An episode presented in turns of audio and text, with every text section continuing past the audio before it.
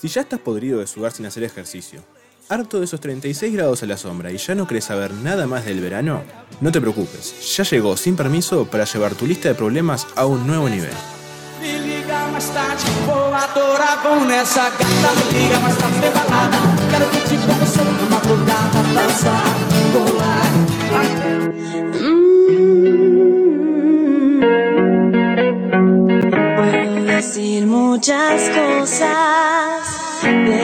Nada es suficiente. Lunes feliz para todo el equipo de Sin Permiso. ¿Cómo están? Todo lindo, contentos de arrancar otro lunes con un menú hermoso, gente. Qué alegría, qué alegría estar por acá. Eh, queridos, eh, Fede, Nolo, ¿cómo están? ¿Cómo andas, Mati? ¿Todo bien? No, nadie me habla, yo me quedo calladito, no sé por, por qué, pero lo hago. Sos medio tímido, Yo estoy ¿no? muy bien. Sos medio tímido. no. Bien, primero que nada, así, importante, lo, lo más importante que tenemos. ¿Dónde nos pueden escuchar, Fede? Eh, ¿Qué cosa, Agus? Programa. ¿Dónde nos pueden escuchar? Nos pueden escuchar en sinpermiso.uy o en YouTube nos pueden escuchar. ¿Estamos bien? Exactamente, por YouTube también nos pueden escuchar.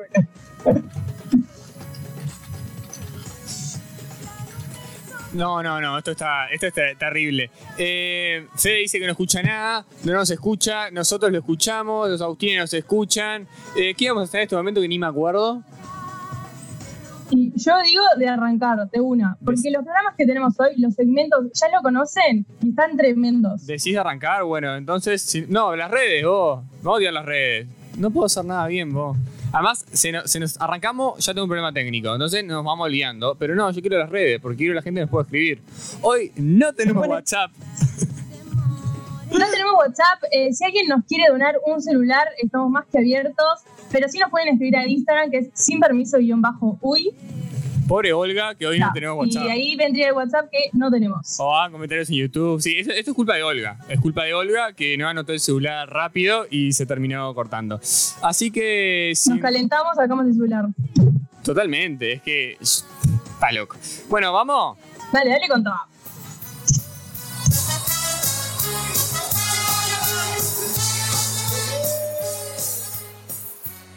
El lunes empiezo la dieta. El lunes empiezo el gimnasio. El lunes empiezo a estudiar. Pero hoy es lunes. No, no, el otro lunes. Déjate de tanto chamullo. No dejes para mañana lo que puedes hacer pasado y quédate con el lunes empiezo. No me gustaban los horarios de oficina. Espíritu rebelde del dinero, del lujo y el confort. Y una revelación. To listen to me whine About nothing and everything all at once ¿Por qué no hay sinónimo de la palabra sinónimo? Dramatic fools Neurotic to the bone, no doubt about it Me encanta que Mati tira las cosas y las deja picando. O sea, ni un hola, ni un cómo andan, chicas. No. Habías- De la nada, una pregunta random. El hombre va directo al grano. Te había subido la música para causar un poquito más de emoción. Pero si querés está bien. Primero les pregunto, ¿cómo están? ¿Cómo está Juli? ¿Cómo está Saus? Muy bien, Mati, muchas gracias por preguntar. Agus, ¿vos cómo estás? ¿Todo bien? Ando bien. Me encanta que este equipo se caracteriza porque somos los tres que tenemos el peor internet. Así que esto puede salir cualquier cosa. Mi internet es como siempre un misterio nuestro, Mi nuestro internet es espectacular. Ahora, te voy a invitar un día que vos hagas la operación. Ya que no te gustó mi pregunta, Agus, ¿qué desayunaste?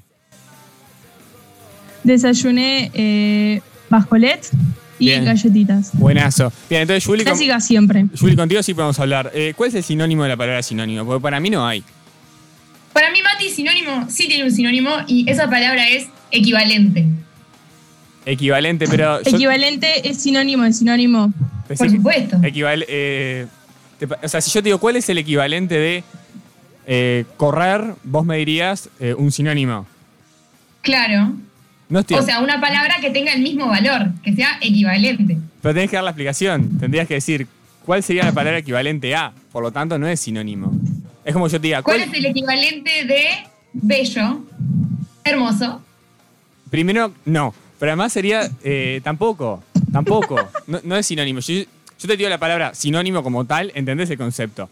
Ahora te tiro equivalente, pensás en cualquier otra cosa antes que en un sinónimo. Lleve. Oh, por Dios. No, a mí me dicen no. equivalente y pienso en fracciones, así que gracias por dejarme fuera de esta conversación. No, eh, nos, nos estamos haciendo un favor, Aus.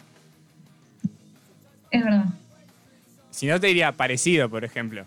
Bien, eh, veo que. ¿Qué ves? Perfecto. ¿Qué ves? Veo que su conversación es rey. No sé si. Primero veo un delay impresionante en nosotros. Después, eh, veo que su conversación está llegando a otro nivel. No sé si Mati pretendía que no hubiera sinónimos o qué pasó ahí con Julie, pero podemos dejarla picando. Nuestros Podemos oyentes después nos pueden decir si equivalente es sinónimo de sinónimo o no. Yo mientras les quería contar que Cintia Fernández confirmó que será candidata a diputada. ¿La tenían? ¿Sabes que no sé No quién es, creer. no? No sé quién es y no preparé la música crónica, Me así que me vas a tener que explicar.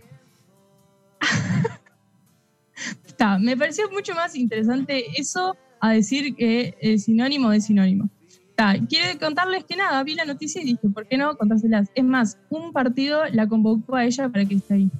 ¿La ubican a Cintia Fernández? Te dije Sí. que no.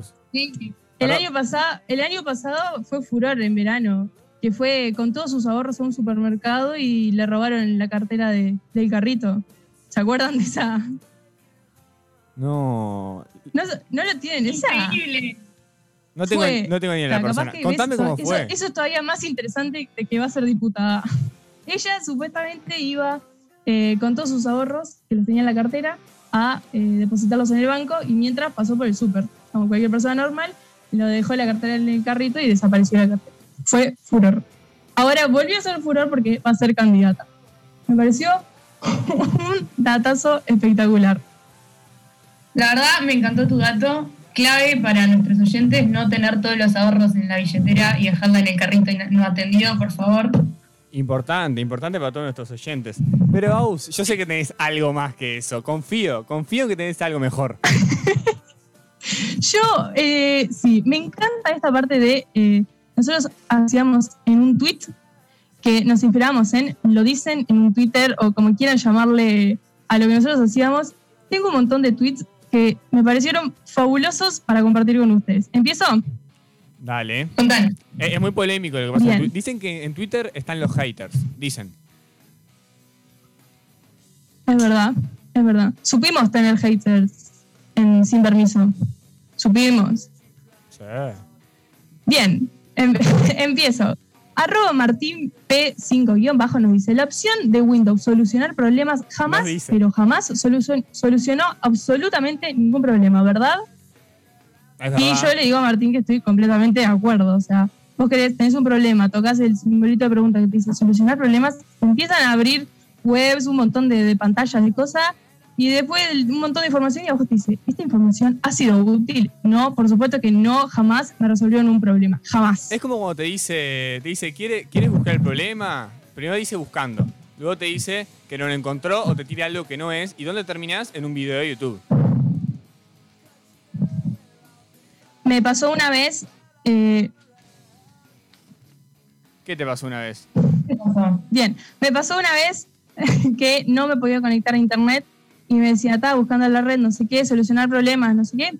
Cliqué ahí y como que me fue acceso directo a Google, y, pero no me abría la página de solucionar problemas porque claramente yo no tenía internet. O sea, peor. Me gusta. Me gusta, me gusta. ¿Y, cómo- y cuál es la salida ahí? ¿No? Y estaba para mí el tutorial de YouTube Pero es no como que internet. hay tutorial de todo. Pero no tenés está. internet. La solución es apagar y volver a aprender y esperar que funcione. Es verdad. Esa siempre. Y si no, tutorial, porque en el celular siempre vas a tener. O en la compu, nunca te vas a quedar sin internet en todos lados. Por alguna razón extraña, tendemos primero a intentar arreglarlo sin apagar y prender. Al final los rendimos, apagamos, prendemos y funcionó. Y si no funcionó, nos damos por vencidos. ¿Tenés más tweets? Es verdad. Tengo otro por acá que es eh, padre de memes, arroba padre de memes, lo pueden seguir en Twitter. Nos dijo, me dijo el veterinario que mi perro ya está en edad de- aparearse, que le consiga algo. No consigo ni para mí y le tengo que buscar el perro. Mati, este me acordé muchísimo de vos. No tengo perro. No tengo perro, entonces ¿por qué me lo decís? E- Ese es el problema. Si tuviera perro de No, última- me pareció, Explicate. me pareció un tweet que vos dirías. Sí, probablemente. Me pareció un tweet muy tuyo. Lo diría. ¿No te parece? lo diría A mí me pareció excelente. Y hasta sin perro, sí, totalmente. Pero tiene razón, el excelente, ¿viste? No le erré. tiene razón el pobre hombre este, con lo que está diciendo, es muy molesto. Digo, que a la cara el veterinario se atreve a decirte eso. Ahora, si te es el perro, bancátelo y cuidalo, pobre. ¿no? Sí, yo no tengo mascota ni perro ni nada, pero si te dicen eso, ¿qué haces? ¿Habrá tipo un, un Tinder de perros o algo así, tipo? Busco que mi perro se pare. Capaz No, a mí me parece una falta de respeto, porque mi perro es el mejor perro del universo, o sea, y creo que cada dueño de perros piensa que su perro es el mejor dueño del universo. Entonces, que le tenés que buscar un candidato ideal, no puede ser el primer perro, tenés que hacer, yo creo que una encuesta, ¿no? Y empezar. ¿Su perro ladra mucho? ¿Su perro no, quiere otros perros? ¿Qué tipo de relación busca este perro? Y por- Y se, fue, se fue a otro nivel, no Lo casó al perro. Y lo, del tin- lo del Tinder del perro es bueno. vos. Capaz que nos va mejor con la radio si desarrollamos algo de eso. ¿Vos sos ingeniero y no te da para hacer una aplicación de algo? Hacemos, si Fede me ayuda, yo te reo una app. Yo te hago más igual la parte gráfica, que Fede se encargue de toda la programación y después podemos poner el, el perro de Julie ahí como el, el primer usuario. Bien, Me encantó. Pero tengo bueno, otro. vos pasás- le pasás de la foto. si- arroba- Si, el perro ladra una vez, es como que, le, como que no. Y si da dos veces, es como que sí. Es buena. Nos dice Fede por la cucaracha que llora de risa y que sí que se hace esa aplicación. Wow. Gracias por tanto, Fede. Sigo. Arroba me- Fabián de. RH dice: Mi hijo, o sea, mi hijo, dos puntos. Tengo 17 años, la carrera dura 5 años, así que me recibo a eso de los 22 años. ¿Se lo digo yo o se lo dicen ustedes? Este me pareció excelente y este lo traje después de reírme un rato porque me acordé un montón de Julie. Julie, ¿querés contarle cuál está siendo tu problema este año con la facultad? Hola. Bueno, mi problema con la facultad es el siguiente. Yo era esta persona del tweet diciendo, a los 22 años estoy recibida, trabajando, me llueve dinero, vivo sola, triunfo en la vida.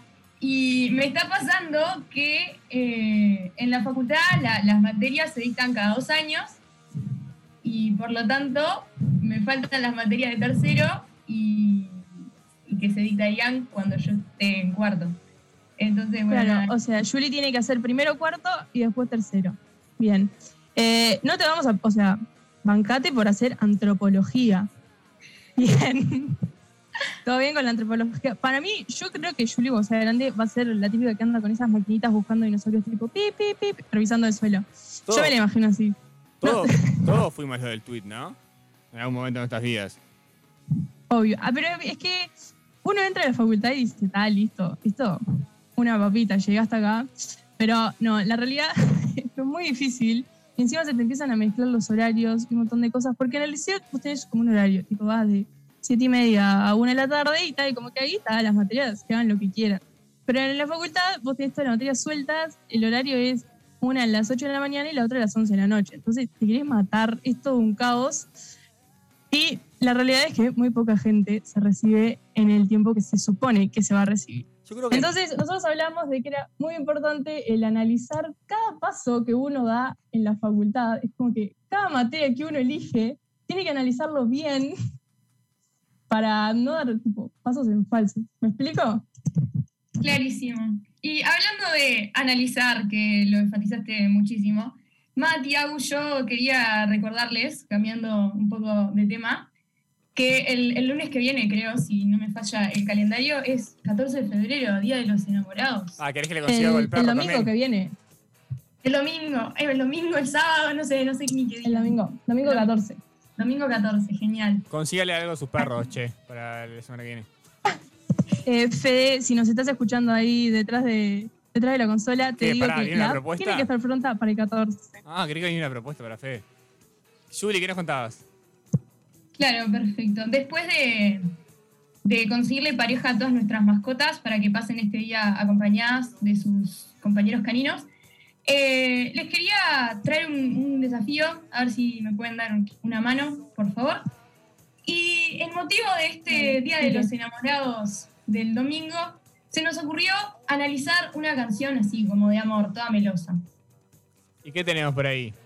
Porque hay cualquier Por cosa. acá, Esas que, tipo, que bien, podría ser, bien podrían ser la publicidad de Paso de los Toros. claro, perfectamente. Entonces, eh, la canción que elegimos para este momento, la canción Tengo tu log del artista de nombre artístico 7, con un 7 en lugar de T, increíblemente artístico. Les, me gustaría que si pueden tener la letra adelante para apreciar esta eh, obra creativa, estaría buenísimo. Este tema... Por suerte somos un equipo bien preparado que ya tiene la letra adelante. Siempre. Un temón. Me parece que Increíble. elegiste un temón, Juli. La verdad, la verdad, se pasa. Bien, bien- buena elección de, de integrantes, Mati. Me gusta. ¿Cómo entramos en ambiente muy rápido, no? Qué lindo, qué lindo todo. Bueno, esta canción, Tengo tu love, del disco Mucha Cosa Buena, lanzada en 2011 por ya el mencionado 7, que me parece muy cool su nombre, o sea, lo voy a repetir constantemente. Ganador de un Grammy Latino y me fijé el otro día y el videoclip en YouTube tiene 98 millones de visitas y supongo que la gente lo seguirá viendo porque es un hitazo. Si no lo conocen, o sea, la única 38 posibilidad que- millones. Sí, Sí, si no lo conocen, déjense de joder y... claro, o sea, te- nacieron después del 2015, no hay otra posibilidad. Totalmente. Eh, Igual lo que, Bueno, lo que dice... Ah, Bueno, básicamente, este, esta, esta, la estructura de, de esta canción se basa en, en una contraposición constante, ¿no? Entre algo en que el. Bueno, no es el cantante porque es esta voz que canta. No sé, ¿cómo le podemos decir? El yo que tiene Love. Eh, en el que el yo que tiene Love no, no tiene, o sea, algo que él no tiene, y esto es algo de- en el reino de lo costoso, de lo prestigioso, lo, lo que tiene fama, ¿no? Lo, lo de la celebridad.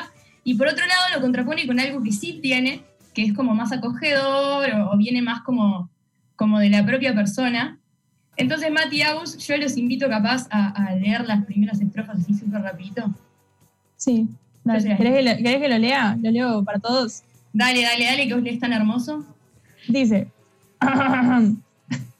no tengo un celular con diamantes de muchos quilates pa impresionar. O sea, ni siquiera completa la palabra, pa impresionar. Pero tengo una buena conversación con la que te enamoro más y más. No tengo un jet privado que compré con la Black Card, pero tengo una guagua vieja con la que siempre vamos a pasear. ¿qué vendría a ser un, celu- un celular con diamantes? Eso, eso preguntas, yo quiero saber qué es una guagua. No, pero eso después. Celular con diamantes. Es tipo la case para mí. Debe Ahí ser, va. ¿no? Que la case tenga diamantes. Puede ser. Puede ser. O diamantes incrustados en la propia estructura, imagínate. Jet privado, ni, Ah, ni comentamos. Black Card, yo tengo el STM. Es lo que tengo para ofrecer. Eh, ¿Es negra? No. Está, No. no. Ah, pero tengo el STM, la puedo pintar. ¿Sí? ¿Le sirve para este domingo? Ah, el ah, ¿Puedo, puedo si ofrecer la STM? negra, capaz que pasa. Me escriben al. Bien. ¿Guagua?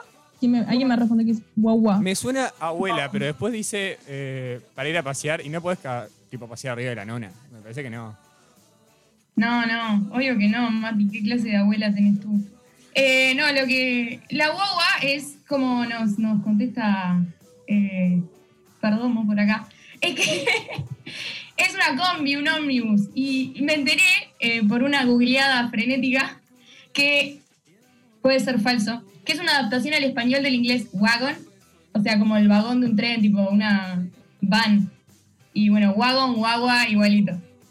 Sí, to- o sea, todo lo que decimos puede ser falso, no, no confíen, Claro. pero. Mirá, no te lo tenía, guagua. Voy, Pero a mí- yo ahora el bondi Sí. le voy a tomar, voy a tomar una guagua. Bastante bien igual guagua. tener una guagua. Digo, a ver que se la tire sencillo. No sé, yo, yo se lo digo.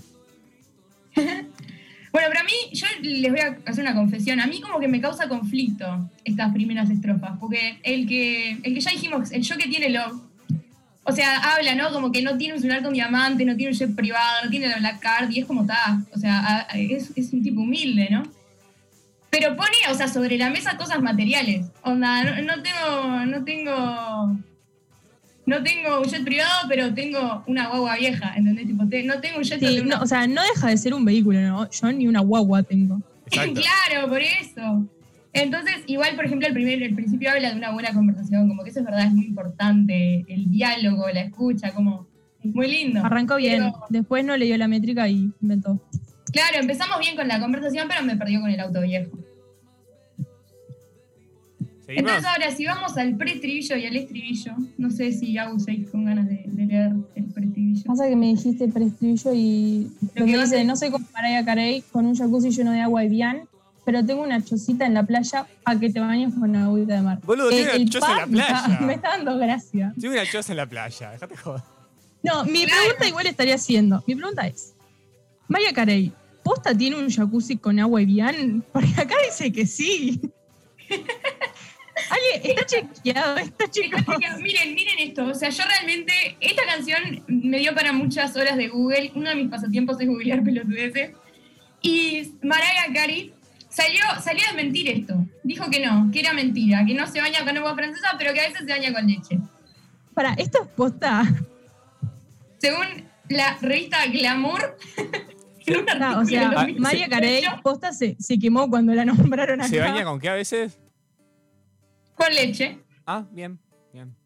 Claro. ¿O descremada, Natural. larga, larga vida? O Pasa que natural? agua de bien y leche no tienen como que la misma métrica, ¿viste? No, no daba para, Claro, en la igual leche. capaz que es leche de vaca francesa, o sea, vacas elite. No, no, no sé si es leche de la, de la nuestra. Bien. Después dice, Ricky tiene cara linda, Enrique Iglesias los millones y aventura las mansiones, pero... ¿Va con suspenso? Pero, puntos suspensivos, Pero, ¿qué pero- no, sí, ese era el preestribillo. Ahora después viene el... Bien, ¿qué, te- qué tenemos para criticar de eso? seguimos en la misma dinámica. Ricky tiene cara linda. Perdón. Ricky tiene cara linda. Yo también. Y Enrique. Iglesias millones y aventura las mansiones. Bien, ah, después dice, yo tengo tu amor, I got your love. Eh, yo tengo tu amor, yo tengo tu love. Yeah. O sea, Yeah. él quería demostrar que sabía hablar en, en dos idiomas. Claro. Los dos idiomas, igual para mí la pegan, porque, ¿no? Le, agre- le dan un toque a la canción. Pero ahora como hay una transición para mí, porque esta persona que tiene Love, ¿no? Dice que a pesar de tener poco a nivel material, igual el poco a nivel material, el auto y la casa en la playa, el poco a nivel material como un poquito traído de los pelos, ¿no? Pero esta persona a la que eh, eh, a la que le canta, él tiene su amor y ese amor es como todo para él, no se compara con, no sé, la belleza de Ricky y los millones de Las mansiones de aventura. y- claro. Sin embargo, para mí todo esto bon- bonito, tipo, queda un poco opacado por no te puedo ofrecer lo mejor, pero te puedo seguir ofreciendo cosas materiales. Es verdad. Sí, qué, qué bueno. Yo nunca me hubiera puesto a pensar eso. Yo decía, ay, mirada, qué bueno, le ofrece tipo, todo lo que tiene. Tipo, tiene una guagua, yo no tengo. La casita en la playa, la chocita en la playa. Po- Podemos seguir porque est- estoy leyendo una parte que dice: El amigo, vale, el amigo más que un.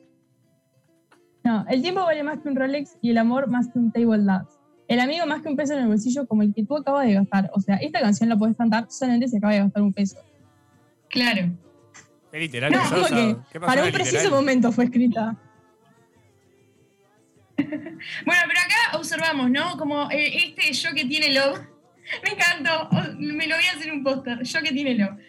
Como que resalta cualidades importantes, ¿no? O sea, el tiempo, como eh, eh, el amor, ¿no? La amistad. Pero al final como que me mata porque empieza como que a bardear a la persona a la que le canta. Como que el amigo más que un peso en el bolsillo, ah, qué lindo, como el que tú acabas de gastar. O sea, un palito así Materialista de mierda. Claro, o sea, ya que te estoy ofreciendo todo mi amor, compartí el peso conmigo. Claro. Lo, lo de la conversa- bueno. el- lo de la conversación, el tiempo, el amigo, eso está bastante bien. Claro, es muy lindo. Ah, Ahí la pegó, estuvo. Me gustaría también. Es muy hermoso. Claro, le podemos caer por idealista, pero está bastante bien. Sí, no, por supuesto. ¿Qué viene después? Me gusta la parte del cuando alguien te quiere escuchar, pero después vuelve al diploma que acabas de marcar. O sea, volvemos al momento preciso. Es que para mí entra en una etapa de rencor. O sea, llega un momento que no le da con compararse con el otro y ya entra en la parte donde arranca a bardear a la otra persona. El peso que acabas de gastar, materialista asquerosa, el diploma y así. Ya está como una etapa más de rencor más que de comparación, ¿no? Claro. Bien. Podemos seguir, no, porque es- es- yo voy leyendo a- es- la parte que dice, no hay palabras si no hay corazón. Pero es joda corazón. Obvio que no, no, si no hay corazón no hay palabra. Estamos muertos si no tenemos corazón. Muy El literal. silencio vale más que un grito. Qué literal que El silencio vale más que un grito. Sí, a mí O me sea, si te huevos estás muriendo griten. no pidas ayuda, callate. ¿Cuál- No, pero si grito es por amor, ah, ahí, mirá. Ojo. Ojo. Igual a mí me parece Tu muy mirada lindo. vale más que Acá oro. la pegó. ¿Tu mirada vale más que el El oro? silencio vale No. más que un grito. Pero cuando el grito no es por amor. Sí, ahí puede ser. y Ah, o sea, si te estás muriendo, tipo, te callás. O sea, no me rompas la pelota. No, si te estás muriendo, haces un grito de amor por vos mismo. Es amor propio. Por tu vida. Claro, ahí está. ahí está. Después tira el tu mirada vale más que oro. ma- tu mirada vale más que el oro. y Le tira como un chamucho. Está bastante bien. ¿No? Digo, ya le viene pegando palo, por lo menos le acomoda. ahí. Sí. Claro. A mí los palos intentan que sean como ocultos, ¿no? No, oculta, pa, es pa, pa, pa, bastante Pero directo. después, un, fa, te amo. Es como que, uy. Y aunque pueda tenerlo todo. Bien. Y aunque pueda Fonsi canta todo. afinadito. Pará. ¿Me fui? Te fuiste, sí. Me Yo fui. y era la parte que Sí. dice. Me falta una parte de la letra. A ver, ¿qué me falta? Y aunque, y aunque pueda tenerlo todo, todo, nunca hay nada si me faltas tú. Ahí está bastante bien. Bastante lindo. No, ¿No? sé qué piensan. Muy lindo me parece eso. No creo que funcione decir esto, pero bastante bien. Hay que probarlo. Después de decirle materialista, asquerosa, elitista, no sé qué, pero nunca, no, no te. no- no- bueno. Nada si me faltas tú. Lo voy a probar, algún día lo probé y les cuento. Eh, Chayanne baila bien bonito, Fonsi canta afina- afinadito, Juanes los Grammys latinos, pero... Está muy claro que habla de él, ¿no? O sea, ni siquiera... Ni si- Fonsi canta. Sí. está mu- porque ni siquiera lo canta... El Fonsi canta afinadito es como que dudoso, ¿no? Yo creo que no sé si en la ducha también canta afinadito. Después dice, yo tengo tu love, El, el estribillo, me encanta el estribillo que, o sea, hace notar que, que sabe hablar en inglés, punto. Le importaba eso. ¿Quieren leerlo de Claro. nuevo? Me parece que se entendió. Que tiene su love, que tiene su love. Yeah. Exacto. Pará, y después viene. Eh, no estoy entre los más bellos de People en español.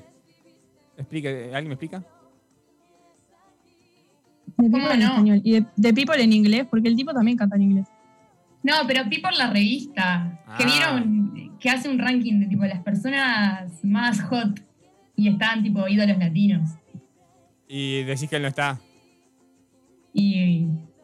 Ah. y no sé, que. Pero tu mirada me dice. pero tu mirada me dice que soy el Brad Pitt de tu corazón. Pues nunca me había detenido a escuchar esta canción así como con, con detalle. No, a mí esta, esta parte me gusta mucho porque empecemos con que Brad Pitt es el epítome de la belleza. O sea, es la definición de belleza. Creo que estamos todos de acuerdo. Y, para, y entonces esta frase para mí dice más sobre la persona a la que le canta la canción que sobre el que la canta en sí mismo. Porque imagínense que en la mirada de la persona esa que quieren les transmita, les haga sentir que son literalmente el epítome de la belleza. O sea, la persona más linda. 57 Amamos. años tiene Brad Pitt. No sé No, aparte te está diciendo que nunca vas a estar con Brad Pitt, ¿no? O sea, También, onda, contentate con conformate Brad conmigo porque ni que gusta. fuera tanto. Me encanta así como desde, el lunes empiezo resaltando los estereotipos, ¿no? Sigo. Leo. Lady Gaga está en Twitter y también en el Facebook. Justin Bieber en YouTube. ¿Tú me vas a decir que 7 no está en, en todos estos lados? Aparte, Lady Gaga yo creo que gana, en, en- en- ¿entendés? Como que en el escenario. Pero Como que tweets. justo Twitter no es el lugar en donde más gana. Y en YouTube están todos, ¿no? Porque publicar las canciones tiene que salir. Sí, o sea, vos dónde escuchás la canción de Tengo tu love de YouTube, o sea. Y, Bien, este, este lo, lo evitamos porque no tuvo sentido esta parte. Y después ya está. Viene el Yo tengo tu love unas 27 Ah, y después dice veces. 55 veces el estribillo de vuelta. Para que quede claro que él tiene Para su que quede bien claro. Bien. O sea, el problema, ¿sabes cuál va a ser? Lo único que tengo para criticar de este segmento, que la próxima vez que escuche esta canción voy a decir qué canción de mierda, voy a estar Sí, pensando es- todas las cosas que dice mal en vez de disfrutar Nah. la canción que es un temón. A mí me gusta. ¿Y hay alguna otra canción? Este, capaz que no para analizar ahora, pero para dejar ahí. O sea, ¿vos sabés qué? Esto me hizo acordar pila a... Hay una canción de Camilo ahora, no sé si la tienen, que también dice todo lo, lo que no le puede dar, pero sí lo que le puede dar. También, eh, o sea, usa más o menos el mismo recurso. Que la comparación es mucho peor, porque como si lográramos hablar en el grupo WhatsApp nuestro, de que está la canción de Camilo también.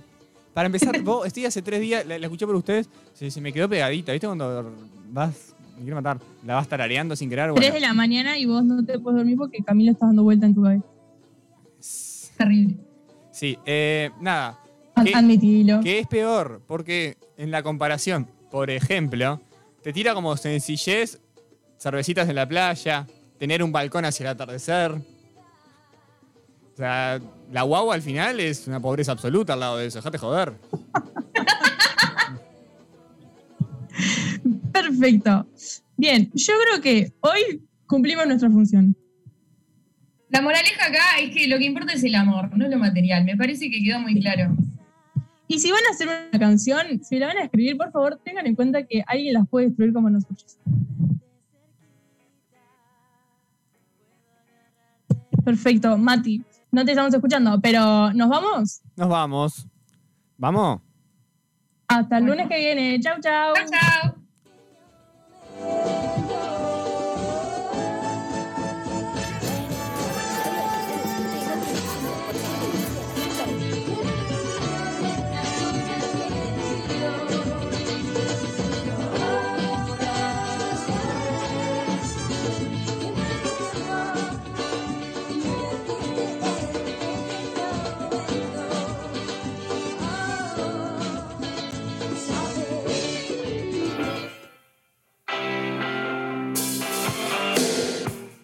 ¿El que me trae regalos? Sí, perdón que te tenga que decir así. ¿Los de los camellos igual?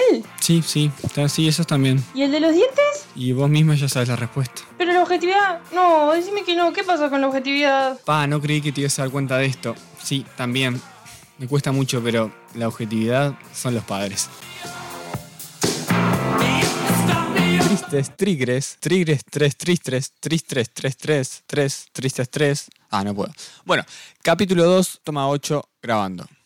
Empezamos la semana y como cada lunes llegó la hora de nuestro resumen semanal. Tenía pensado hacer un montón de chistes sobre lo asqueroso del calor en estas épocas, así que como era de esperarse, se pasó lloviendo. Era una semana ideal para, como diría Rada, cantar con tortas fritas bajo la lluvia. O mejor quedarse adentro si no te mojas y acompañar con un buen mate. ¿Quién canta con tortas fritas bajo la lluvia? Pues se te mojan todas unas. Bueno, empezamos. Si hay algo de lo que estamos seguros es que ojos que no ven, corazón que no siente. Pero ¿qué pasará con el bolsillo? El BPS rebajó considerablemente el subsidio a los lentes, denunciando sobrefacturación por parte de las ópticas y justificando que los nuevos valores se adaptan a la realidad del mercado. Las ópticas, por su parte, rechazaron tales acusaciones y declararon que la medida modificará la posibilidad de acceso a la población a los lentes. Con este panorama, la diferencia, por lo visto, O por lo visto no, digo yo como buen miope. quedará a manos del usuario. La mención políticos tuiteando la semana pasada fue para el oficialismo y esta semana es para la oposición. Más precisamente queda en manos del diputado Gerardo Núñez, quien posteó una foto del detrás de cámaras de la caminata casual del presidente por 18 de julio e hizo referencia a una canción que dice es natural, no plastic. Es natural o no plastic,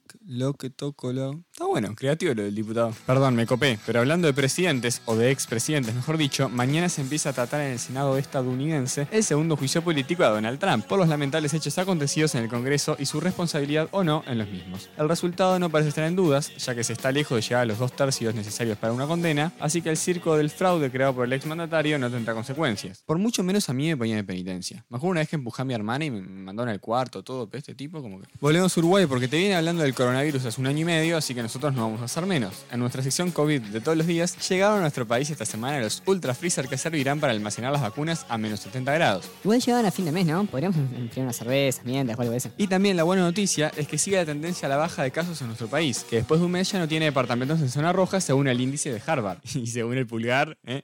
¿No? Muy malo. No, perdón. Bien, se votó en el Senado el presupuesto de la Institución Nacional de Derechos Humanos y Defensoría del Pueblo. El único que no votó a favor fue el senador Domenech, argumentando que su partido la entiende absolutamente innecesaria y que la defensa y protección de los derechos humanos es algo que ya está en la naturaleza del Poder Judicial. Yo digo que también debería estar en la naturaleza del ser humano no declarar que te dolería tanto que tu hijo fuera gay como que fuera estafador, y sin embargo el propio Domenech lo afirmaría en el programa En la Mira el diciembre pasado. Así que mejor mantengamos la institución y protejamos un poquito más esta naturaleza a la que el senador hace referencia.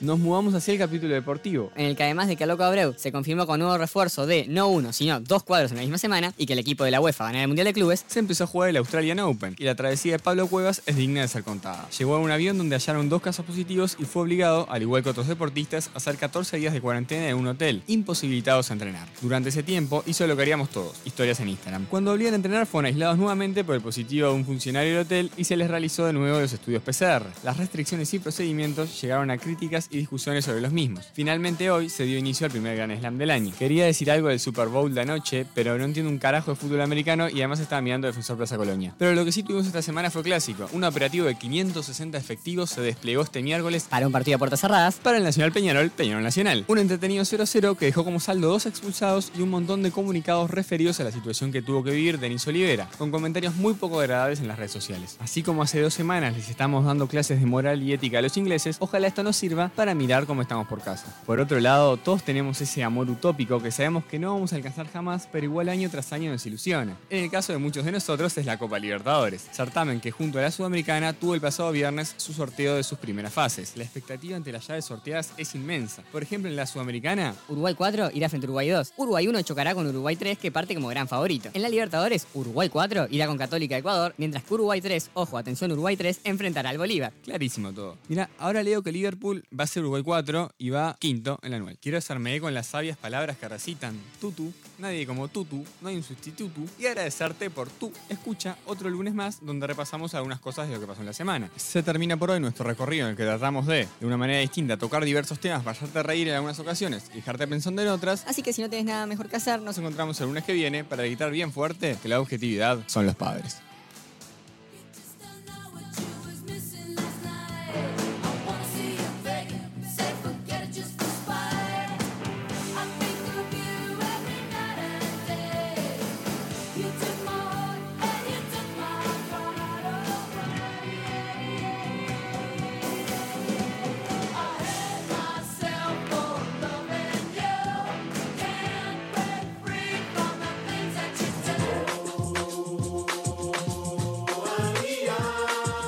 Para un viejo allá en el siglo XVIII, la vida era un penduleo entre el odio y el aburrimiento.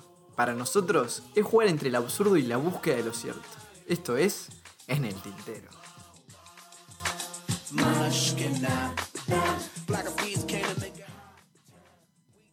Aló, Agustín. Hablando de ópticas, ¿vale la pena ver mal para usar lentes? ¿Vale la pena qué? Ver mal para usar lentes, boludo. Tengo ganas de usar lentes. Ay, me caen para el ojete la gente que usa lentes sin aumento. Pero para el culo, ¿eh? No, Tipo, no, es esa gente que. Porque, ¿sabes lo que pasa? Que se burlan. Es como que yo ande en silla de ruedas, ¿entendés? "Ah, qué divertido. Yo voy con la silla de ruedas acá tengo un loco que le digo, dale, parate, que vamos a abrazarnos y no se puede parar. O sea, está mal, tipo, es burlarse. Pero decime si en algún momento no te dieron ganas de probar una silla de ruedas. Obvio. ¿Sabes qué me pasó? Una vez hice una pelotudez. Yo de chico era muy de, de hacer bulla cuando me lastimaba porque no tenía ganas de ir a clase. Una vez me pasó algo en serio y me corté el labio. Tipo, me hicieron cinco puntos en el labio de arriba. no importa. El caso es que me llevaron en silla de ruedas hasta la ambulancia y una vez en el médico me dijeron, ¿querés tipo bajar, ir caminando o te llevamos en la silla? Y yo elegí ir en la silla. Pero para, estabas haciendo bulla para no ir a la escuela y te partiste la boca en serio. No, no, no, no. Siempre hacía bulla para no ir a la escuela, pero una vez sí, tipo, me partí el labio en serio. Qué bajo, boludo. Yo no- Muchas veces me pasó. Una vuelta casi me arranco el ojo. Con, lo, llevo la marca todavía, todos los días de mi vida. Con una silla ratona. Me caí, casi me dio el ojo con la punta. vos. ¿Cómo, cómo, cómo, cómo? Una silla ratona. Una mesa ratona. Ah, Ah, yo dije, ¿qué? Tipo, la silla ratona la que está en la mesa ratona es un hijo de puta. ¿Me imaginas que venga con silla? No. Eh, este es un espacio para desnudarse. eh, desnudar su. No, no estoy en pelotas. Hay gente en YouTube que puede confirmarlo. Vos estás en- Eh, pero es un espacio para desnudar nuestros secretos. A ver, Agustín, contame. Eh, y hoy le mostré el culo a mi cuñado. Decime que Nada, quería confesarlo. Es que estuvo. Sí, sí, sí. Estuvo. No, si no sería un montón. Estuvo lloviendo todo el día y nos pusimos a hacer una danza al sol eh, con mi hermana. y en un momento dijeron, hay que mostrarle el culo al sol, y yo se lo mostré, y justo mi cuñado estaba ¿Estuviste probando lo que comentamos en el programa pasado? ah, no, eso fue uno de los programas. ¿Te acordás aquello que hablamos de, de que hay una práctica de gente que se pone el culo al sol? Ah, el ano, el ano al sol. Claro, porque esos son ir sacando, digamos, los trapitos rotos en el tintero. Uno de los pilotos, eh, me contó Cristian, claramente porque no estábamos en vivo y no se la banca, que él hace una práctica, practica una práctica en la que levanta las dos piernas y saluda con su recto al señor sol. He escuchado que se hace y que es saludable, no sé. Sí, sí, un amigo, un amigo lo hizo. Sí. es. No, no, jamás, jamás. No me da Bueno, ¿sabes, ¿sabes qué me pasó? A veces yo estoy al pedo y tipo viajo, mi cabeza viaja, de hecho se quejan de eso, pero a mí me divierte. ¿Sabes por qué me divierte? Porque de repente tengo un programa el lunes y en una de esas que viajo me arranco a reír solo y anoto algo, que es, eh, por ejemplo, la idea que se me acaba de ocurrir, que para mí la gente que, por lo menos yo creo que todos, pero creo que la gente que va a la guerra, tipo los soldados que van a la guerra, deberían tener derecho a ver la kill cam, tipo la cámara de muerte. O sea, si alguien te mata, que tengas el derecho a poder saber quién fue y cómo fue, ¿entendés? Porque puede que te mate un campero, tipo, salís a pelear con el... Imagínate, las- la- ¿viste las peleas viejas que vos ves cómo se vestían los viejos soldados que tenían un rifle, pero en la punta del rifle había un pincho? Acá te están tratando de enfermito. Para, que se calle, no aguanta, no aguanta la toma. Eh, en la punta tienen un pincho, entonces ponele que vos te haces el guapo y vas con el pincho. Y uno del fondo te da con el cañón, tipo hace, pss, prende la mecha, ¡blum! te explota el- la pierna del carajo. Claro, vos querés Entonces vos decís, "Ah". claro, vos decís, pa, ¿qué me mató? Y de repente ves cómo tipo, te pones en la kill cam de la bala del cañón, cómo te atraviesa la mitad del pecho. O sea, vos no sé cómo. enfermito que filmaría a la gente peleando en la guerra y lo subiría a YouTube para. Vos tergiversás. ¿Cómo te vas a tergiversar las cosas? No, yo lo único que dije es el derecho a quinta. Cuando sea presidente lo voy a... ¿Es un futuro así? En el que la guerra empiece a hacerse comercial. Cada vez comercial. Uy, qué terrible. En, el sector de. Y yo ¿Cómo es esto? Hay mucha guerra armada, pero. No sé, me Ah. parece- Bueno, con estas cosas, ponele yo pensando en que soy. Me siento una persona muy aburrida. O sea, pensé que había gente que iba a la guerra de joven y algunos sobrevivían. Esos que sobrevivían. Eso, esos que sobrevivían. Tenían algo para contar, ¿entendés? Tipo, llegaban sus nietos o sus hijos y contaban cosas. Ta, pero eran cosas interesantes. Yo no tengo nada para contar. ¿Yo qué le voy a contar? Sí, casi nada, tipo, estudiaba. Y, y tal, y cuando no estudiaba, jugaba a la computadora. Ah, bien. Y ahí, ponele, me acuerdo una vez, ¿no? Una vez que voy a- un campo con una amiga. Hay que tener mucha puntería para darte en el pecho. esta estadística, en un momento tienen que darle prueba en el pecho.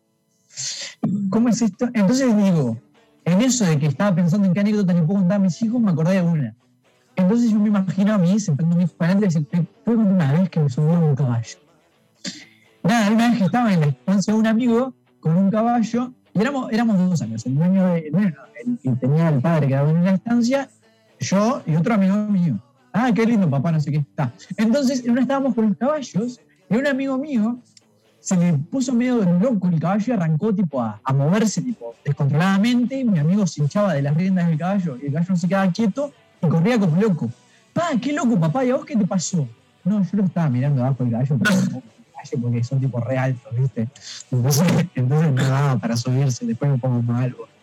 ¿Ves? No tengo nada para contarle. Yo creo que le vamos a terminar contando las partidas del LOL a nuestros nietos. Qué triste, antes que maten. estuvimos cerrados un año en pandemia. Bueno, en la pandemia sí. No, pero eh, ¿quién vuelve? ¿Qué historia de mierda? Hablando No, de mierda. vos ¿Sabés una decís historia que- que me contó mi abuelo? ¿Qué historia te contesto, bueno? ¿Vos antes sabías que Uruguay estaba lleno de gitanos? O había muchos, no sé. eso dice. Ahora están en los maxi kioscos. No, no, no sé, yo no he visto ninguno, pero supuestamente eran re reconocibles y, y me contaba mi abuelo cuando era chiquito, él estaba en un parque y lo llamó una gitana. Y todo- que tengo caramelos. Sí, sí, más o menos. Y la gitana tenía una pollera larga. Y en eso, la gitana. Detalle. Estaba hablando de mierda. Bueno, eh, y la gitana le empieza a mostrar una flor y le dice, ay, mirá qué linda flor, la gitana estaba agachada. Y mi abuelo sí, colgaba, no sé qué, hablando con una loca. Y resulta que en eso ta, la gitana se para y, ta, y bueno, estaba haciendo sus necesidades ahí mientras charlaba con mi abuelo. No, todo raro. Pero bueno, viste que tienen fama, tienen fama. Y por algo es la fama. Yo cuando... Qué horrible. ¿Qué dijiste con las flores? La, la, la pollera tenía flores. Yo qué sé, boludo. fue- hace 90 años. Ni siquiera escuché. Vos sabés que te das cuenta que vos me contaste una persona que estaba cagando y yo me acordé de las flores. ¿no? Después me quejo porque me dicen que, que soy femenino. Vos sabés que tengo una historia con el que me digan que, que soy medio afeminado. Ah, yo también. Ni siquiera. ¿Sabes qué es lo peor? Que no me reconocen como afeminado, porque eso sería reconocerme primero hombre, heterosexual, sino que me reconocen como piba. o sea, como piba heterosexual. Bueno, Sí, igual hay que, juro. ser sincero, hay que ser sincero. Tenías el pelo largo y de atrás un poco, viste, parecías una vieja. No, vos sabés por qué te digo que me que reconocen como piba. Una vez, una pareja de viejos me paró con mi novia de la mano.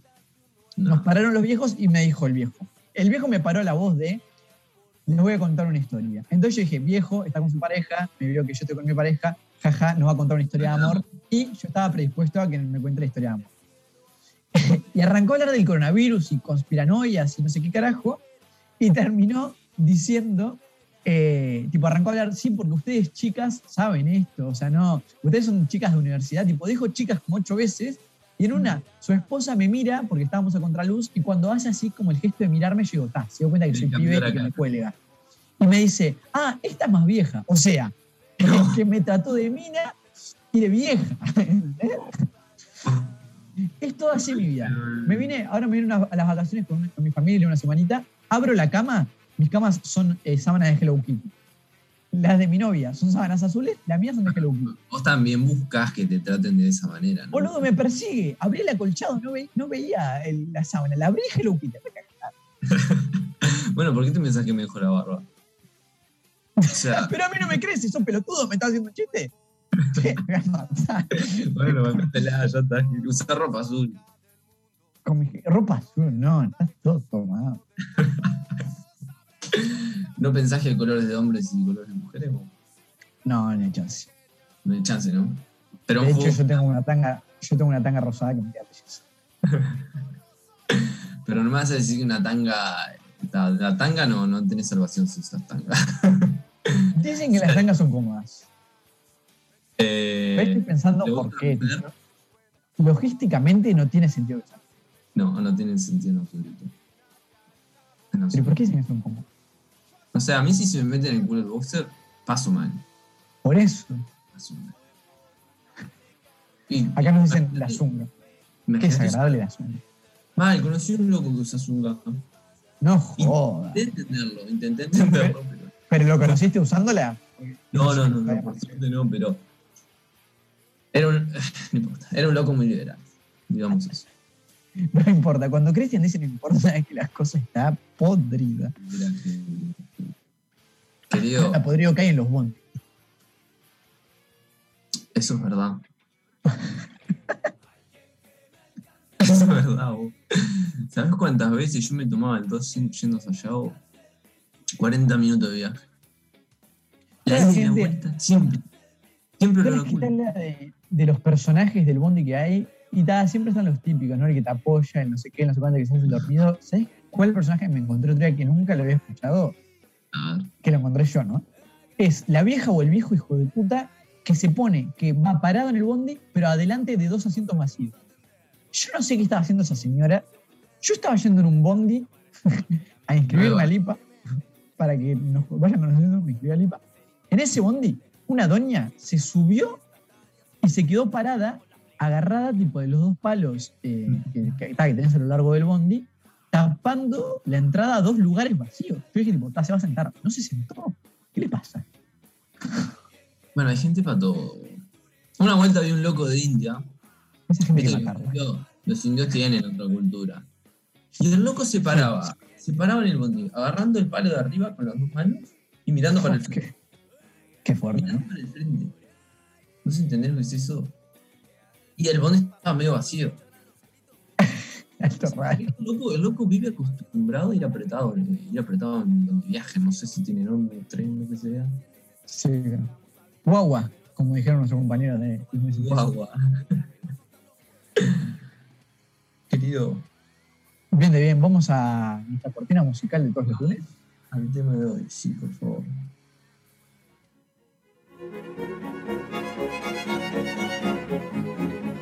El tema de hoy es...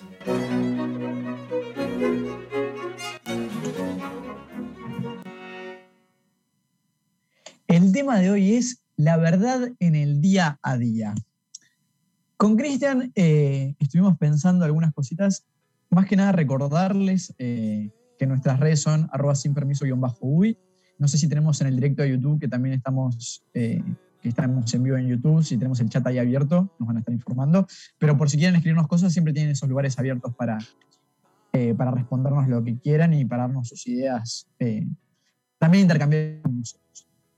En esto de la verdad en el día a día, que fue una idea de Chris, eh, nada, lo primero que nos preguntamos es, como pregunta disparadora que siempre les traemos todos los lunes, ¿cuál es la importancia de la verdad en el día a día? Entonces, para pensar en eso, eh, creo que lo que siempre estamos de acuerdo con Chris es la importancia primero de definir los conceptos claves. En este caso, claramente el concepto clave es verdad, que no es un concepto liviano de definir. Entonces con Chris decidimos que nos parecían buenas definiciones, eh, dos pequeñas definiciones y bastante humildes, hechas por nosotros y a mano. Una es, eh, algo es verdad cuando lo que se expresa o sabe coincide con la realidad. O sea, básicamente lo que estamos hablando o lo que se sabe, y no necesariamente se comunica, coincide con la realidad en la que vivimos. Ahí podemos hablar de una verdad. No vamos a meter a la objetividad, porque también es otra discusión. Ahí estamos hablando de una verdad. El segundo punto, y es, creo que es el más interesante, si bien no, no es de lo que venimos a hablar hoy, es cuando hablamos de la verdad eh, como base para guiarnos y la verdad como una construcción social, entre comillas. ¿Qué estamos diciendo acá? No es ninguna quimera, sino que lo que hablamos es que si bien en un primer momento podemos hablar de esta verdad que coincide con lo que existe en la realidad, también hay que entender que la verdad es lo que nosotros tenemos para mantenernos en un contexto, o sea, para entendernos como sujetos que somos y que estamos ligados a una realidad que vivimos. Y ahí es cuando el camino se arranca a poner escabroso si nos hacemos la pregunta de, bueno, si somos una sociedad, si formamos eh, unas civilizaciones, también es una verdad que nosotros construimos nuestra propia realidad cuando creamos una cultura, cuando creamos religiones. Y ahí, bueno, está la pregunta de si esas verdades subjetivas construidas por una sociedad o por un individuo son en realidad verdades. Porque en realidad nosotros en el día a día sí las tomamos como verdades, pero bueno, ahí entra la subjetividad de las verdades, que es algo que no venimos a abarcar hoy, pero con Chris claramente estamos abiertos eh, a, a charlar del tema. En algún momento lo retomaremos o en las propias redes, como les dijimos hoy, vamos a estar retomando las cosas que ustedes nos digan.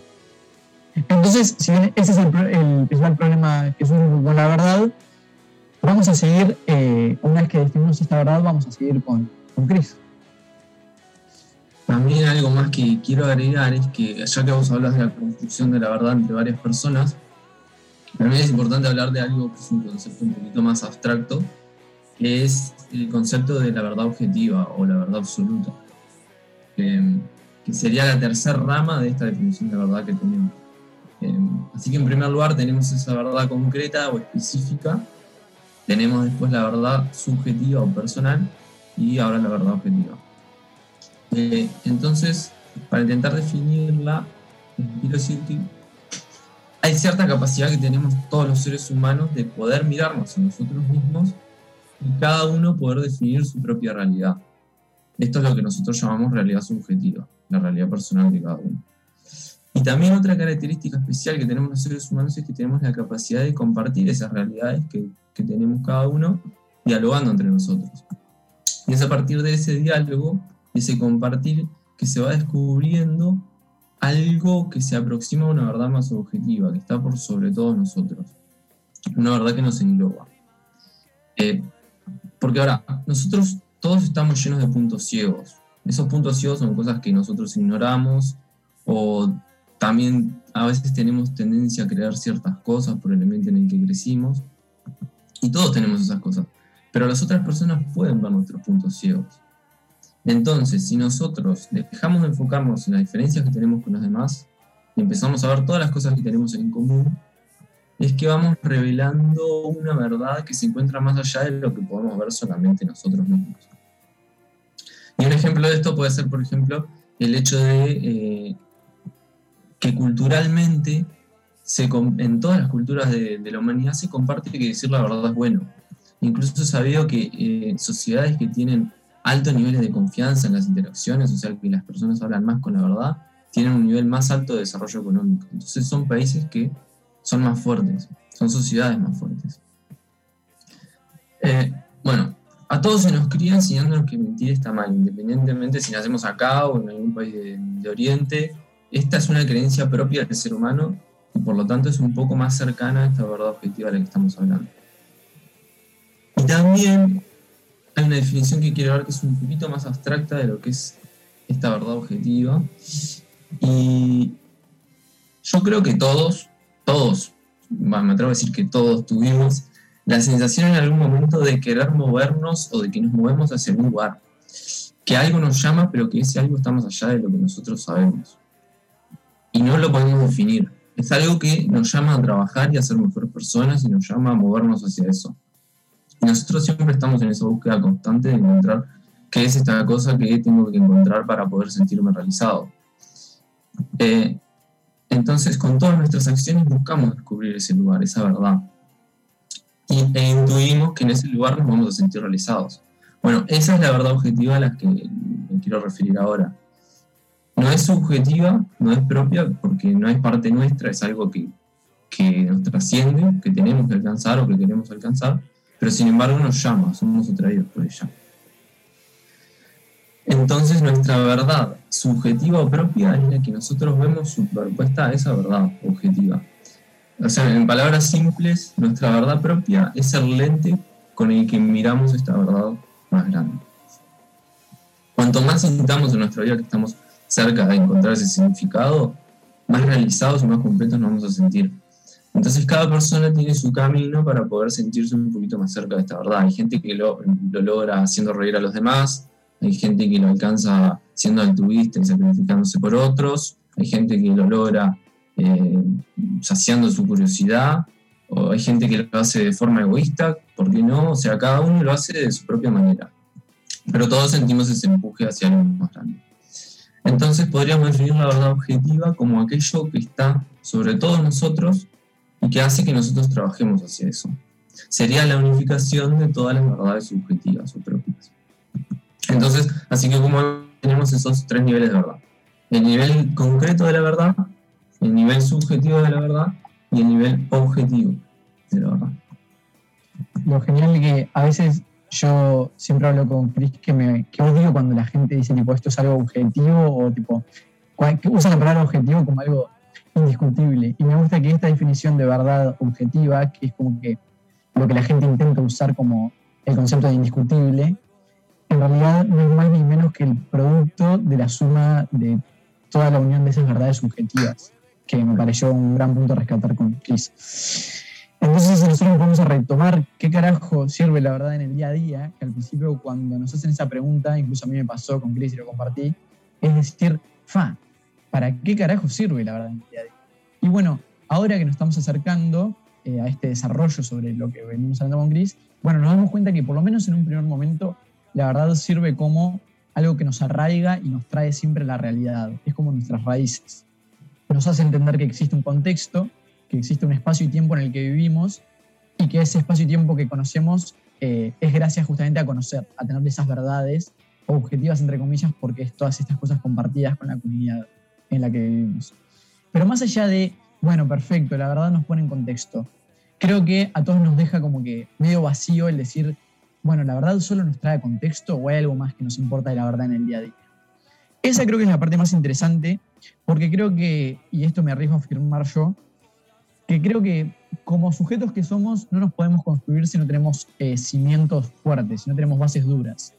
Y a nosotros nos encantan las certezas como bases duras, y ahí es donde entra la verdad. La verdad en las certezas la verdad objetiva en el constructo que hacemos como comunidad de una religión o de normas o de una sociedad con la que convivimos.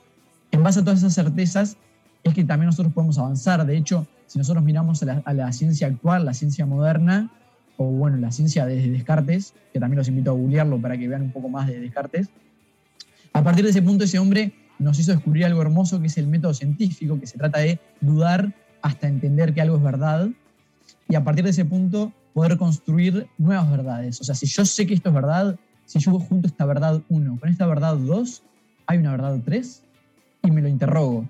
Y si lo cuestiono y es verdad, también estoy construyendo conocimientos.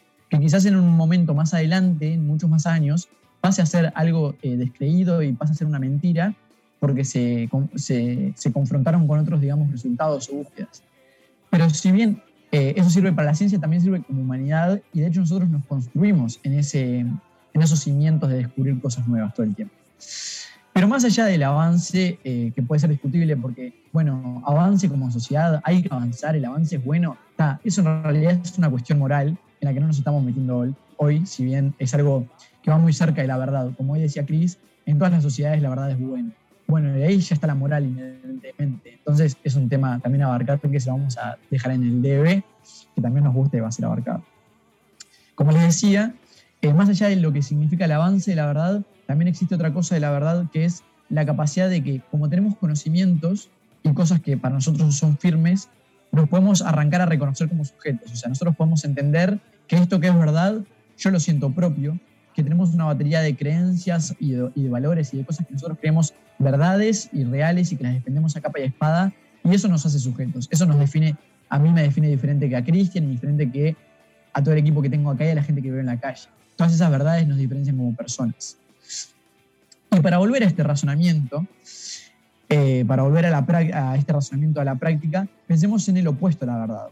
O sea que, o un complementario de él que sería lo falso y la mentira. ¿Qué tiene que ver esto? Bueno, con estos opuestos nosotros podemos hacernos un ejemplo. Por ejemplo, en la vida diaria nosotros podemos actuar para, para con los otros mediante verdades o mentiras. Y más allá de lo que calificamos como bueno o malo, que como decimos es algo moral, mediante las verdades nosotros nos reconocemos a nosotros mismos.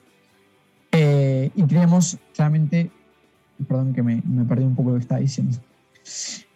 Cuando hablamos de la verdad, nosotros hablamos de lo que nosotros creemos ser y lo que nosotros queremos ser. Ahora, ¿qué pasa cuando nosotros usamos la mentira, cuando no nos reconocemos en lo que estamos diciendo? Bueno, hay un concepto muy interesante para entender esto que es la disonancia cognitiva.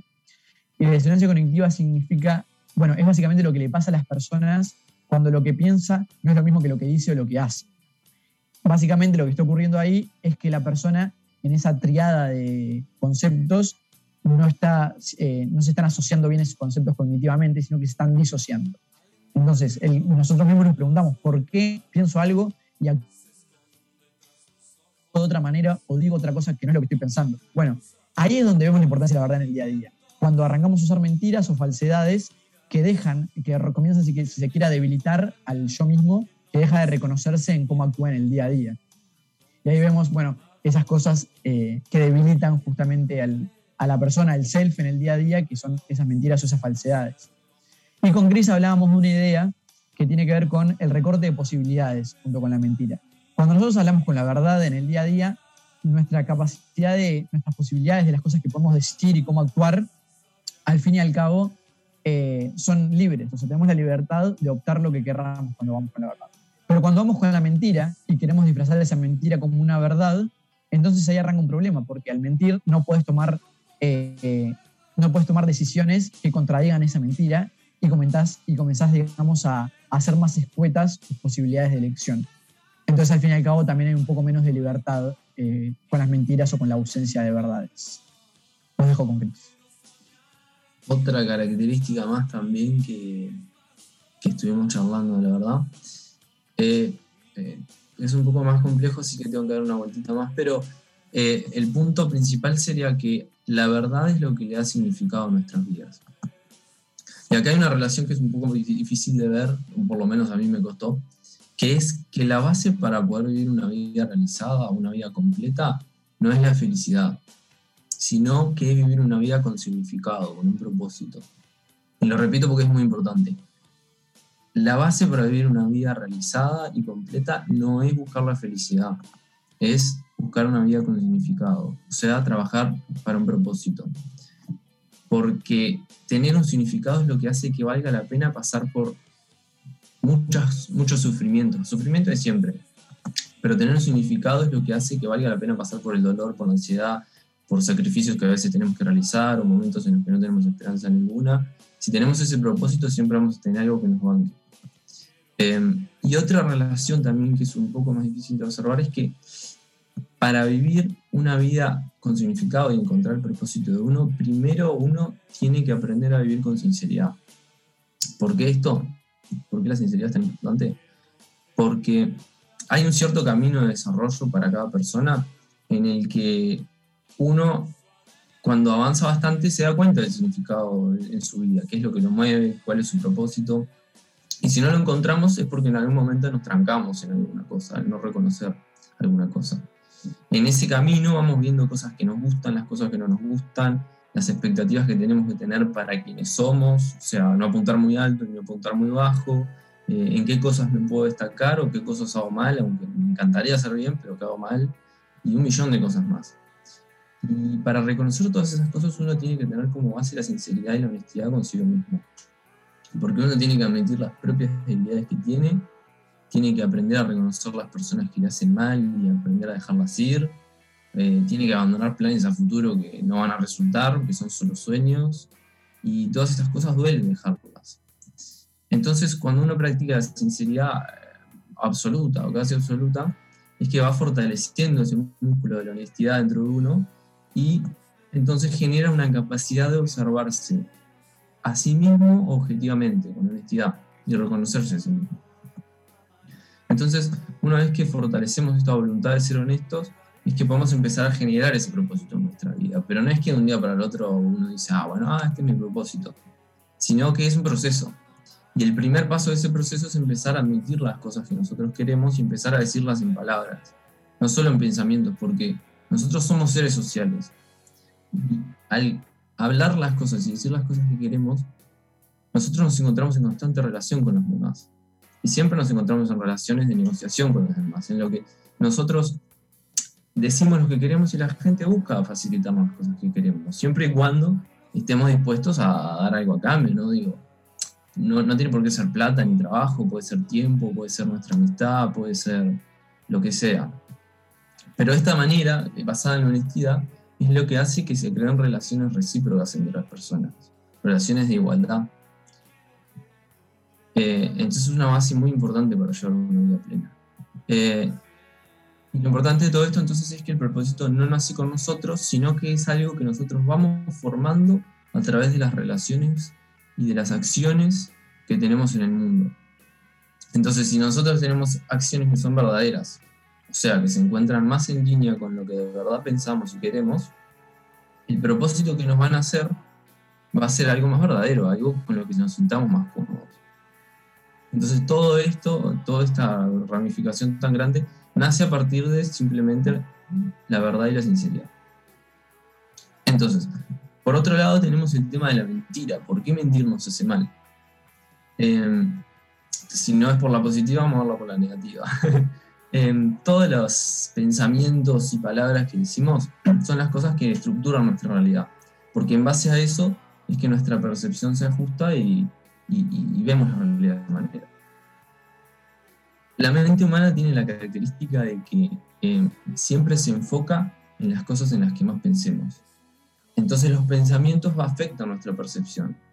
Si cambiamos esos pensamientos, empezamos a cambiar las cosas que percibimos. Por ejemplo, en psicología siempre se da el ejemplo, eh, o yo lo escuché por lo menos, del, del auto rojo, que todos lo deben haber escuchado, sí, obviamente, que el ejemplo va en que si uno empieza a pensar en, color rojo o en autos rojos, empieza a ver más autos rojos en la calle. Y eso no es coincidencia, sino que nuestra mente ajusta la atención buscando eh, estar en línea con lo que pensamos. Entonces la mente momento a momento nos va mostrando obstáculos y caminos abiertos hacia las cosas en las que nos enfoquemos.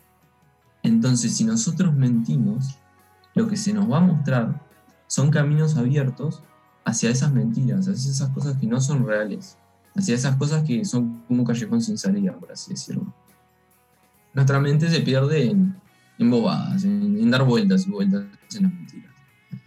Eh, además de esto, cuando mentimos conscientemente o inconscientemente se va generando un juicio sobre nosotros mismos, esto es algo un poco de lo que habló Agustín, eh, de que nuestras propias palabras o nuestro propio juicio no es de confiar.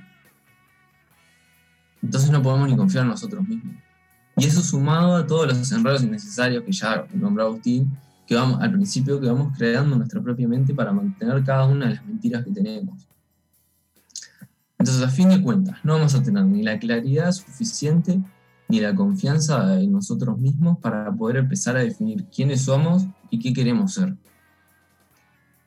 Afecta también nuestra capacidad para evaluarnos correctamente, la capacidad de conocernos, la capacidad de tomar decisiones y para peor también afecta los vínculos que tenemos con las otras personas, porque si nosotros traicionamos la confianza de los demás mintiendo, empezamos a eh, debilitar los vínculos de confianza que son los que nos unen a las demás personas. Empezamos a tener relaciones más superficiales. Así que a fin de cuentas, si tuviéramos que visualizar la mentira, eh, es como un árbol que tiene las raíces en nuestra propia percepción, nos afecta a cómo percibimos el mundo, y tiene las ramas en nuestras relaciones con todas las demás personas. Ahora, ¿cuál es la verdad y cómo hablo en la verdad en el día a día? Vamos a lo práctico. Y esto cortito. Lo que nosotros proponemos no es no hablar a menos que sepamos la verdad absoluta de lo que decimos. Eso no, porque nunca tenemos, o casi nunca tenemos la verdad absoluta en, nuestras palabras. Porque podemos estar confundidos sobre algo que decimos, o ser ignorantes, o tener una visión un poco sesgada porque nos criamos pensando de una manera.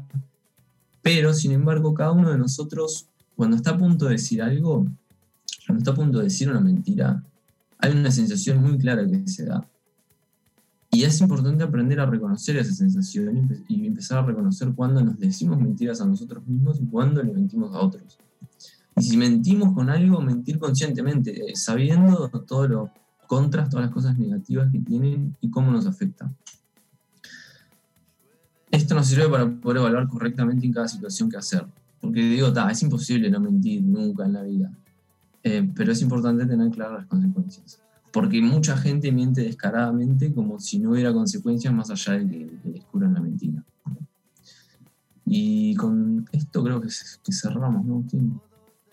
Sí, me parece genial. Cerrar con eso que, como dice Cris, la, el cierre de esto no es pensar en, eh, justamente, no hablo hasta no tener una verdad absoluta, sino que pensar en el, en el segundo concepto que hablamos de verdad cuando hablamos de nuestra subjetividad, lo que para nosotros es cierto, y cómo al compartirlo con el otro nos damos cuenta que no solo lo nuestro no es totalmente cierto, sino que es parcialmente cierto. Que lo del otro no es totalmente cierto, sino que es parcialmente cierto, y que la conjunción de todas nuestras parcialidades es una buena totalidad. Un gusto, Agustín. Así nos despedimos este lunes hasta morir y revivir el próximo lunes en el Tintero. Chao, chao.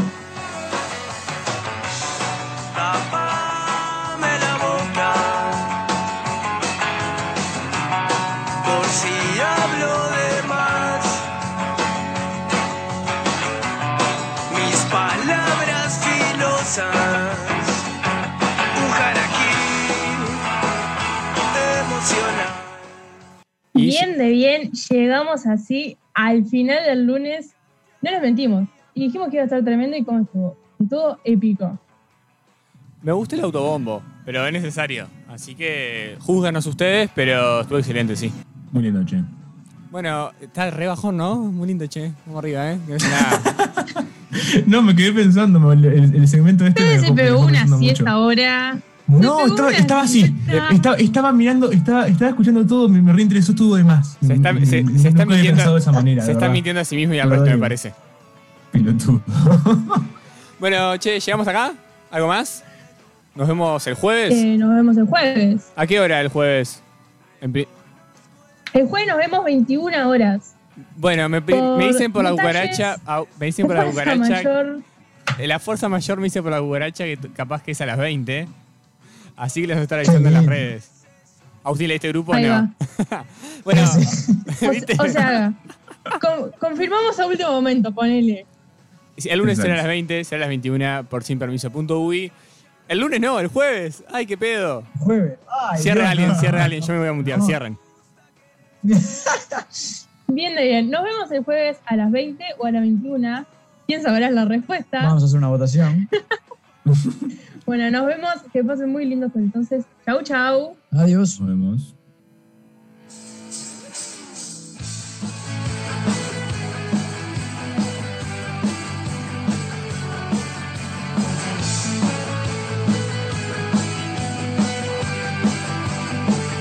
Bienvenida al show, al show de ver cómo me sangran las heridas y no las ves. Bienvenida al show de entrar en mi ser y ver que todo se estremece y es por tu piel. Bienvenida.